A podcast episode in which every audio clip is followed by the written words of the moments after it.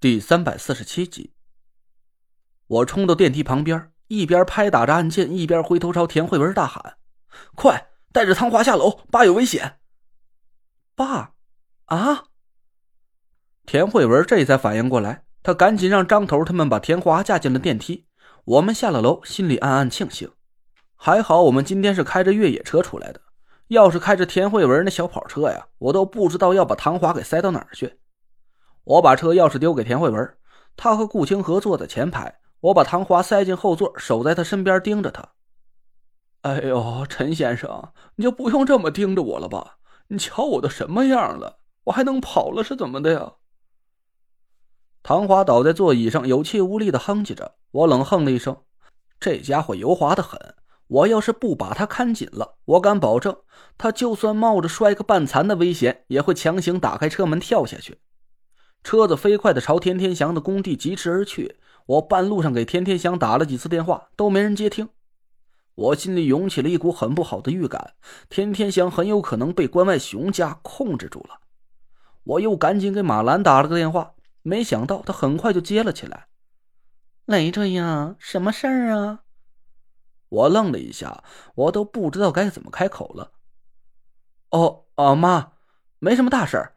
就是昨天想给你打个电话，问问你跟爸好不好，结果有点晚了就没打。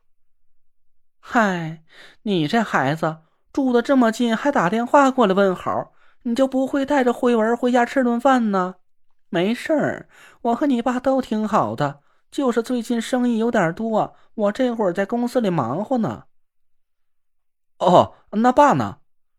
他呀，一大早就接个电话。说工地那边出点小状况，让他过去看一下，到现在还没回来呢。田天祥果然是被人给骗去了工地。我回头冷冷的看着唐华一眼，他吓得赶紧缩在车门边上，抖成了一团。我和马兰又说了几句，就挂了电话，冷声问唐华：“我岳父现在怎么样了？关外熊家的人是不是早就在工地埋伏好了，等着我？”唐华哭丧着脸，一个劲儿的对我作揖：“陈先生。”陈大爷，我求您饶了我吧，我什么都不知道，真的。你说那个什么熊家狗家，我是真没听说过呀。果儿也没跟我说具体的事儿，他就告诉我今天把你们骗到下了煞的贵宾房里就完事儿了。他忙活完那边工地事儿，就过来跟我会合，其他的我指天发誓，我是真的什么也不知道啊。唐华的脸色很惊恐。我盯着他看了半天，他那样子确实是不像在撒谎。我皱着眉头问他：“你不知道唐果儿会风水术？”啊，果儿他会风水术？唐华的眼珠子都快掉出来了，一个劲儿的摇头：“不不，不可能！我眼看他从小长到大，你要说他会赛车，我是信；你说他会什么风水术，不可能！他跟谁学的呀？”唐华一副打死也不相信的样子。我又问他。你见过楚灵娘家的人吗？哦，我嫂家的人呢？我想想，应该是见过吧。唐华一副茫然的样子。我哥结婚的时候，是我给他当的伴郎。我记得我嫂子老家来了几个人，但是怎么就没什么印象了呢？唐华使劲想了半天，无奈的摇了摇头。时间太久了，真的想不起来了。我只记得我爸、我妈和我嫂子的一个长辈见了一面，然后我哥和嫂子就结婚了。婚礼上好像是他娘家来了四五个人，但印象很模糊了，好像他们连酒席都没参加就走了。但是，唐花一副大惑不解的样子。我问他：“但是什么？”呃，但是我就是没想起来他们是怎么来的，又是怎么走的。按说婚礼上的迎来送往都是我在操持，他们是我嫂子家的贵宾，来去我肯定都是安排接送的，对吧？但我就死活想不起来这些事儿了，就好像他们是突然出现的，又突然就消失了。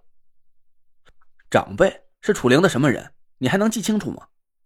唐花摇头说：“记不清楚了，肯定不是他爸，好像说是他叔叔吧。”那天我嫂子就带他到家里跟我爸聊了一会儿天儿，他说有事办就先走了，连饭都没留下来吃一顿。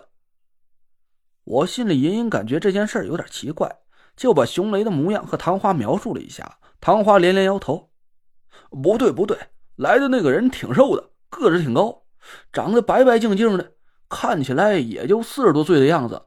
你说那个大皮球是谁呀？我没见过。我又把熊云和熊天的样子描述给唐花听，他也说没见过。我皱了皱眉头。熊云是你嫂子的亲妈，唐果儿的亲姥姥，你没见过她吗？没有，别说是我了，恐怕连我哥都没见过。说出来呀，您都不信。我嫂子自打和我哥结婚以后，就没和她娘家有过任何来往。这逢年过节都是在我家和我爸妈一起过的。她娘家这些年也从来没来过人，我还挺奇怪的。问过我哥，我哥说是嫂子早就和家里断绝来往了，但是具体什么原因，我也不好多问呢。我皱着眉头沉思了半天，这家人的关系还真奇怪呀。按唐果儿的年龄来看，唐风和楚灵结婚至少有二十年左右了，他竟然从来没见过自己的老丈人和丈母娘，怪不得唐风两口子对唐果儿所做的事是一无所知。这很有可能就是关外熊家在十八年前就布好了一个惊天大局。唐果儿自从九岁开始，就每年自己出去封闭训练一段时间，很有可能就是关外熊家私下把他接走了，进行秘密训练。他封闭训练的内容当然不是赛车，而是风水术。只是唐家的人，可能还包括楚灵在内，都对这些所有的一切毫不知情。所以啊，唐果儿在唐华这个亲叔叔的眼里，只是个乖巧懂事又惹人爱怜的小姑娘。他一听说唐果儿被我无情抛弃了，这当然是怒火中烧，说什么也要替侄女出这口恶气。所以他才不惜以极低的价格把那座烂尾楼卖给田慧文。